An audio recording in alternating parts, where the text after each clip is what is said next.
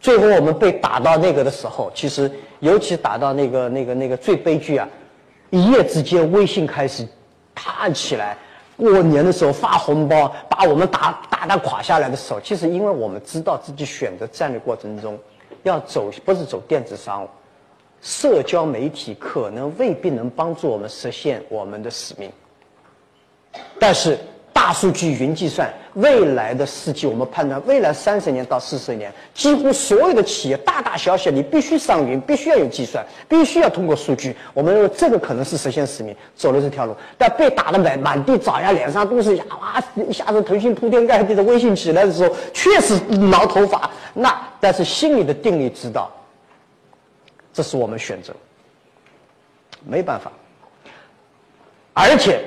如果八年前我们选了这条那条路，我们未必可以做赢，所以没什么后悔。犯了任何的错误，今天早上周同学讲，我们犯错不是为了防止未来不犯，而是我们如何克服错误，如何适应这个错误。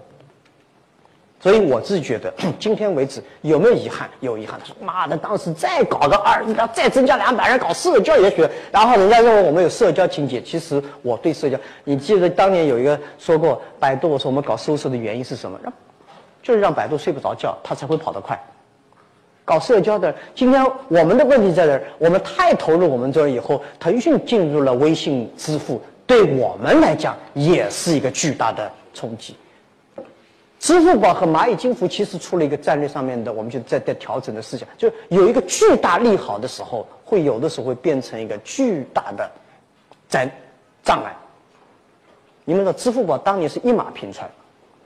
在做支付体系的时候，我们没想到，我们知道会有对手杀进，但包括从哪儿杀进来，我们没去想过。